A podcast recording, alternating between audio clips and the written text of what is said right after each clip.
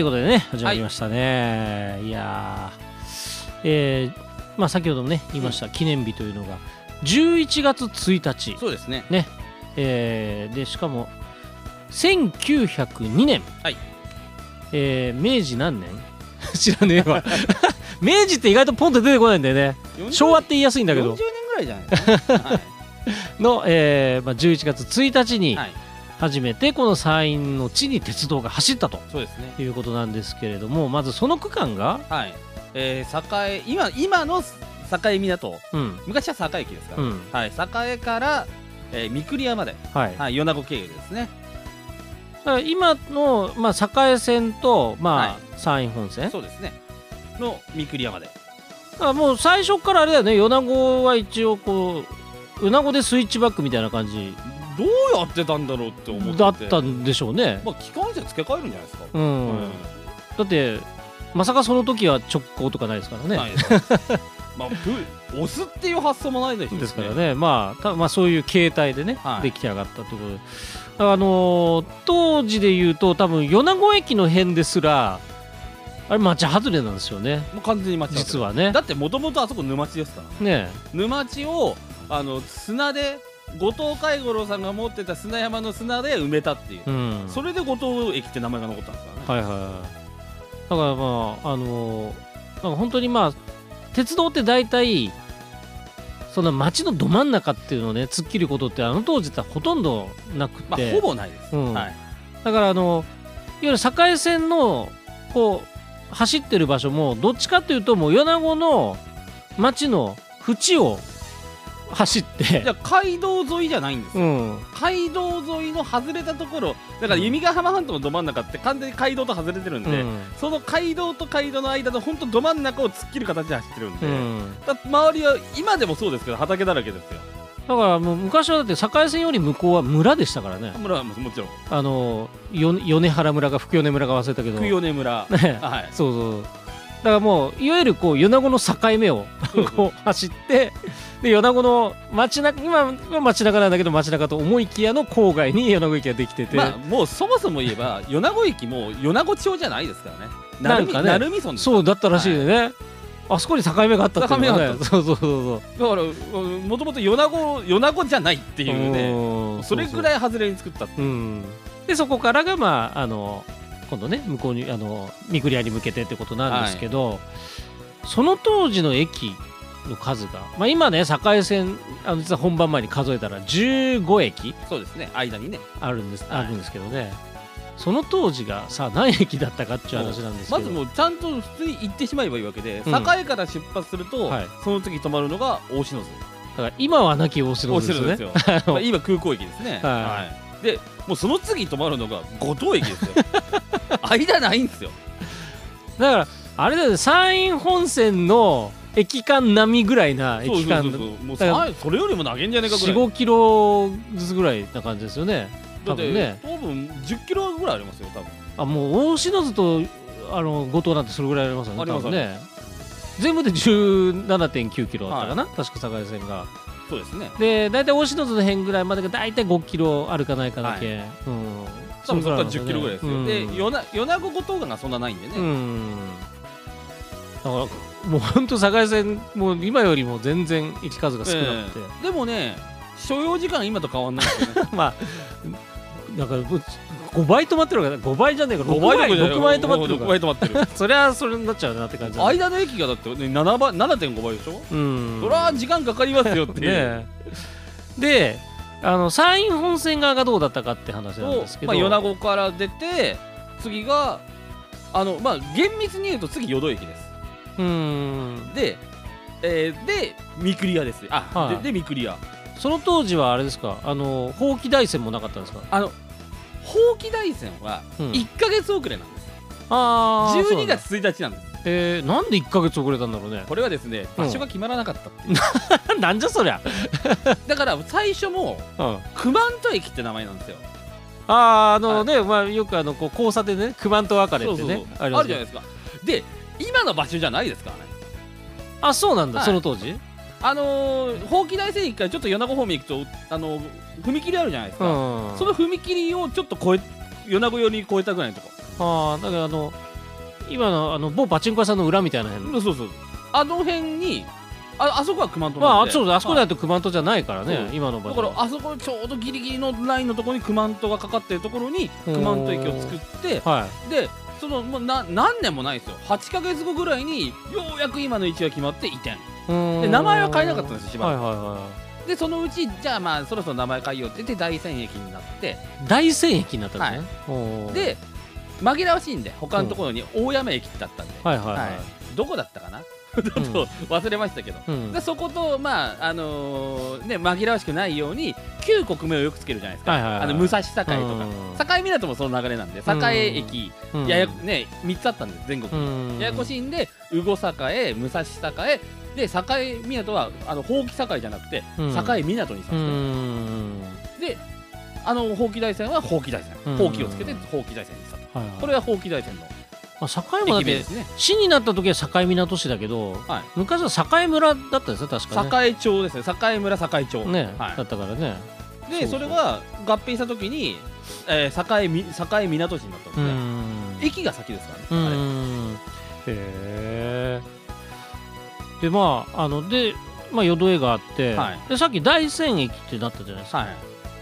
大山口駅もなかったんですよね。そうもっともっと後もっと後。だ から大山口駅があったら余計ややこしかったんだけど。そうだから大山ほうき大山が先なんで、うん。あれが一番大山に近かったわけですよ、うん。だからほ当時大山口駅がなかった時には大山駅から降りて大山まで行ってた。あはいはい、はい、当時人力車ですよ。お志賀直哉も。人力車乗って。ーそこから？そこから。へえで途中から歩いて大山行くっていう。はいはいはい。暗夜航路にありますあん。あの名作暗夜航路の中に大山駅ちゃんと出てくる。へえそうなんだ、はだからまあ当時はだからものすごいまあ駅もね少なくて。少ない。うん、まあというかまあ正直ね。あてかね駅が少ないというか来るなっていうところも結構あったんでね。だだって三栗屋もそもそも三栗屋に作る予定なかったんですよ。あそうなんだ。あれはもうちょっともうちょっと手前の末長ってところに作る予定だったんですよ。はいはあの陸軍のね、うん。あの群馬の施設がもっと山の方にあって、うん。はい、でそこの事務所が末長にあったんで、うん。じゃあそこまで伸ばしましょうって言ったら前の住民が猛反対して、うん。じゃあやめたと。で三栗屋まで伸ばして三栗屋にしたと、だからあの縄駅よりちょっとこう大山よりまあ旧大山町寄りのはい、はい、そうです。とこですよね、はい。その地名だと。あの今うどん屋とかあるとこですね。あはいはいはいはい。はい、うーんあでもあの辺の方がなんか確かに駅は作りやすそうですよね。平地が多い感じだし。でその群馬のところもまあ近くはないけどまあ最寄りですよ。だからそれが本来ぎ本来的には作る予定の場所だったんだけど、うん。まあ猛反対で三栗屋を作ったと、うん。まあ分からんもんですね。あそんな話はたくさんあるんですけどね、うん。この山陰。まあ、あと結局そのなんでこういうルートでできたかっていうところで言うと結局、はい。あの当然鉄道もない頃なんていうのは道がないわけじゃないですか。そうですね。ってなるとまずレールどっから持ってくんねんっていう話がは一個あって、は結局なんかあの引き始める時にはやっぱ港がある場所がまあそうですそうです。必要だったんですよね、はい。結果的に言うとね。当時の境港ってあの貿易港で、うん。あのめちゃめちゃ物を集めて、うん。でこう海外に輸出するような場所だったんでとにかく鉄道って全部境港だったんですよ、うん。あの計画が、うん。ゴールが全部境港だそれぐらい重要だった。だから、まあ、だから境から持ってこないとそもそもひ伸ばすことすらできなかったわけだから。で境から伸ばすとトンネルないんで簡単なんですよ、うん。あの工事自体はスムーズ。に、はい。はい、だからまあそこを起点にねね。どんどんどんどんまあまずは東へ。東西に広がって、はい。であの山陰本線がくっついてはい。であの今度はあの白尾線が今度ね南の方に伸びてってはいってい。う感じで、最まあ初東西そして今度は南にみたいうな、ん。まあ、そういう感じでね出来上がって、で、まあ、結局白尾線がつながるまででどんぐらいかかったんだっけ？えー。岡山まで抜けるの、抜けたのが昭和だよね。まあそうです。そあのそもそも昭和に作り始めてるんで。そうだよね、はだからだか1905年だったかな？それぐらいですねら2 3 0年かかってますね、はい。っていう感じでまあそれぐらいの日々かけて、まあ、やっとこあ、はい。そうか。ね値打がこの前で100周年だかなんだかあそうそうそう。ってましたもんね。あだから1920何年とかな。もっともっとそうあれだね多分ね。1925年とか6年って言ってるん。で全通がね。まあなんでねまあはい。そういうな感じで、あのまあ広がってきたサインの鉄道なんですけどもまあ、はい。大元になったのがこの、えー、1902年に120年前の、まあ、11月11、はい。い、や11月1日だったということですね。すね。はい。皆さんこれぜひ覚えておいていただけたらはい。またどっかでこれ、いろんなところで喋ると思いますんでね。でそんなと、こと思いながらこう普段のね列車なんか乗っていただくのもいいんじゃないかなというところで、はい。えー今日のお話を締めさせていただきます。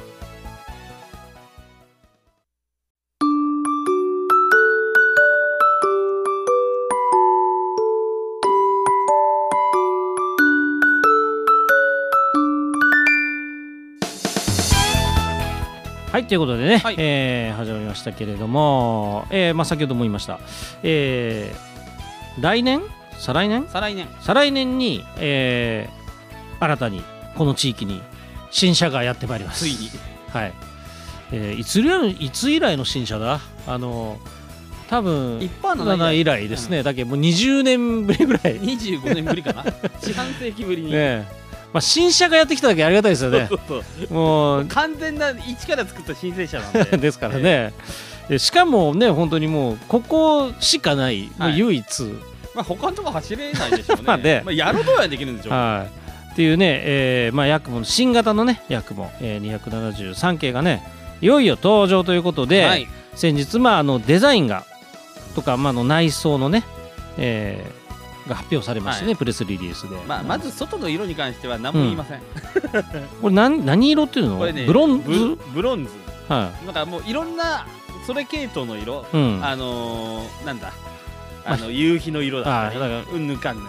火炎そんな感じの色ってことですよね。うんはいヤクモブロンズっていうらしいですよ、はいはいはいねまあそういう形のカラーリングにまああの窓周りのとこだけちょっと白っぽくデザインしてあるのと、えっ、とヤクモの雲がそう。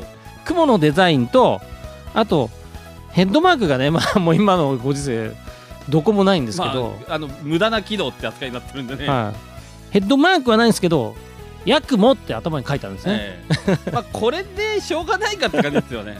まあヤクモ以外使わないですからね、えあのヤクモでいいんですよねここに書かれてて、まあよそ持っていく時に塗っちゃえばいいんだ、うん。塗るんだこれ。大変だぞ。で今もまあそうなんですけどあの新しいやつもあの4両。はい。1編成、うん。これが11編成だったかな。はいはい。あの入るっていうことなんですけれどもあのーで構成がグリーン車とまあ普通車。まあこれ今と一緒ですよね。はい。でグリーン車もあの1列2列の、うん。えーだから横3列タイプの幅広いね、はい。タイプのグリーン車があの連結されてあと普通車はまああの 2, 2列2列のねね同じまあはい。標準の形なんですけれどたも、だ私グリーン車が半分、ですか？多分ね多分ですよ、はあのもう一つね新しくグループ向け座席っていうのができたはい。できるんですよね。い机とかあったりね、うん、あの個室ではないんですけど仕切りがあって、ほぼほぼ個室みたいうな、ん、であの向かい合って座る、もうそもそも。進行方向に向きたくても向けない。もう、うん。いわゆるボックス席タイプで、うん。それからちゃんとテーブルも広めなテーブルがねね。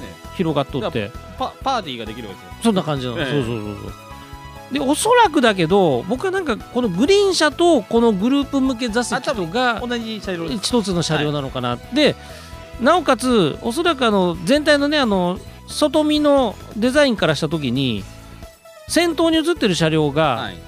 窓の大きさが違うんですよね、はいはいはいはい。前の方と後ろの方とで。おそらくここがグリーン車とそのグループ向け座席の場所なんじゃないかなっていう。あのほほぼ間違いない。うん、で後ろ3両が普通車みたいなね、は感じなのかなとはい。いうような編成でございましてね、えーまあなかなかねこうデザイン的にもねもうあの、まあ、今の、えー西日本の特急のまあ標準的な、ね。あのスタイルであのでもやっぱりあのた運転台の高いタイプ、はい。僕これはねこれで良かったなと思って。で僕は真っ白になると思ってたんですよああね他がみんなそんな感じですからね、いやこれでこの色を持ってきたってのは攻めてきたなと思いまうしん。まあ多分慣れるんじゃないですかそのうん。いやなかなかあのいい感じのはい。車両になっててね、であのーあとはまああのこう見た目とは関係ないところの走行性能でいった時にはね、はい。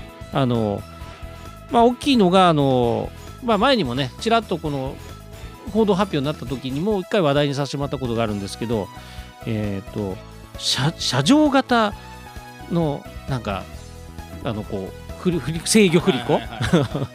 これ初のそうですね。技術ということで。あれ何なんだっていう話なんですけど、うん。で連続照射でうんぬんかんぬんって言うじゃないですか、うん。多分 GPS じゃないっていう。うん、あのずっと GPS のあ分かんないよ。研もしかしたら。かそれこそ 5G かもしれないですよ。あーまあ 5G その辺のね何何かまあ何かしら新しい技術は間違いないですけど。違いなく新技術であの、うん。なん地上しないって話ですから、うん、はい。これすごいことなんですよ実は。だからめちゃめちゃ保守費用とか安くなるんですうよ、ん、うん。これ意外に大きいんですでまあそういったことでまああの、まあ、今のね現行の3パー1があの完全なあの自然振り子、は 完全な振り子って言ってたら変なんだけどまあ自然振り子、はい。制制御してないやつですね。えなもんでまあ変な揺れ方したりするもんだから、えはい。あの酔っちゃう人がねまあ続出するっていまあうことがあったんですけど、それはそれでね名物だったんですけどね、はい。えあのーだから多分単純に酔いにくくなるんだろうなっていう感じは思ってますけどね。えまあ、あと速度もちょっと上がるんじゃないですかね。うんまあ、当然あの加速度が全く違いますからね。もう全然違うねもうなんせ国鉄時代の車両でございますから、あのモーターなんてねもうはい。釣りかけみたいなもんですから、えあのそれからすればねもう加速度も上がってるし、まあ、そもそも多分乗り心地は相当上がえあもう全然変わると思いますよ。上がると思いますよ、うん。これ、うん、なのでねあの今まで酔っちゃうからと思って敬遠してた人ははい。ぜひこれはね乗られてみたらいいんじゃないかなっていうねものになるのかな、はい。あともやっぱりこうなんていうの室内空間でも酔いやすさとかってあるじゃないますありますあですかでその辺もね多分ね非常にこう居心地はいい感じになるんじゃないかな今よりもシートピッチって要するにシートとシートの間の距離がな長くなるわけじゃないですか。はだから余裕は出てきますよね。いねえ、はい。でねあのそれこそ昔の参拝地みたいにねあの窓際に変な出っ張りがあったりとかね。そんなのはもう今時絶対そんなことしないでしょうかあら。れ 意味わかんないですからね。あ昔はねあそこに暖房が通ってたからね。仕方なかったんですけど。で今はあのあの通路よりちょっと一段全体上がってるんですよね、はいはいはい。席が、はい。あそこにしまい込んでるんです。からあの窓際のね変な高いのがなくなったんで。あの僕みたいに足短いやつは別に大して関係なかったんですけどあれ足長い人めっちゃ邪魔だったと思います邪魔だと思いますよあれは。相当邪魔だったと思うんですけど、え多分そんなのはねなくなったりねしてると思うんで当然、えーまあ、非常にね居心地はいいんじゃないかっていうのがあるんですけど、あとねちょっとねこれね実はちょっと本番前に白熱してた話があるんですけど、はいはい。なんかねパンタグラフの数が多いんですよ。え多いですね。明らかに多いんです。だからパンタグラフがついてる車両が4両のうち2両にパンタグラフがついてるんですよ。はい。で今の3パー1は4両の中に1両しかついてないんですよね、はい。っていうのがまああのー、2両がモーターがついてる車両、ん。で2両はモーターのついてない車両。はい。まああのこうまあ僕らが言うのがあの 2M2T っていうね、はいはい。M がまあ電動車、はい。T が付随車 2M2T 構成なんですけどこれどうなってんだって話でね。いろんな説出てきてますよね。うん。まあ、まずあの最近の西日本さんのね電車のパターンでいうと 1M だからまああのひ一つの車両で何両かもう引っ張っちゃうみたいはない。のが割と基本になったりするからあのもしかしたらそのパンタグラフがあるのところにはまずその M が当然あるのは間違いない、うん。M があるからパンタグラフがああるわけはい。っていうところでまあ 1M1T のかけ2っていう可能性があるかなっていう話と、もっとすげえのが全部 M なんじゃねえかっていう話が、だって一応パンダグラフの数数えたら4つあるから うん、え 4M じゃねえのっていうのは確かに分からんではない。まああのね勾配区間なんでね当然パワーがあった方がいいに越したことはないわけですから、あのその可能性もゼロではないよなって。まあいくらでもいきますよねこれやったら、でじゃあその後は今だとねあのこう4両まあ今も4両が基本なんですけど、はい。増結したりするじゃないですか。そうですこれ増結がどうなるのかっていう話もちょっとあって、増結しないわけがないですからね、で単純に考えると4の4くっつけての8にするんかなっていうことがあるんですけど今の感じからするとね、はい。8はねちょっとオーバースペッなんでも多い。クいくらだと倍になりますから、え。ってなるとこれ2に分けるんじゃねえかっていう話が、えまあ、それが一番わかりやすいですよね、で前と後ろと分けちゃって、はい。だからそのさっきの M がそれぞれついてってそれぞれで勝手に走れるよううに、ん。あの半分で分かれて、はい。でそれがどっちかにくっつくみたいな。そうですね。ただそうなると今度はあの車両をくっつけた方によってあの席数が変わるわけですよね。あのやたらグリーン車が多いやつとか 普通車ばっかりみたいなグリーン車に2つあるっていうねそう。意味のわからない。しかも方向違うっていう、だからそれもねどうなるんだろうなっていうのがね、はまあその車両構成もそうなんですけどこう運用がまたちょっと興味深いところではあるんですけどそうですね。まだそこの詳しい発表はね出てないので、ね、何も出てない、またその辺ねいろいろ分かってきたら、まあ、まだどんどんね続々出てくるでしょうから、あのまたそういったことはねお伝えできたらななんていうふうに思うんですけど、まあ、とりあえずは、えーデザインが決まってね。はい。あ本当にちゃんと作ってくれるんだって僕は 安堵した。ちょっと疑ってましたから。いやまだわかんない。まだロッパーさんが来るかもしれない。ということで、はい。まあ、新しい役物があの発表になりましたという話をお届けしました。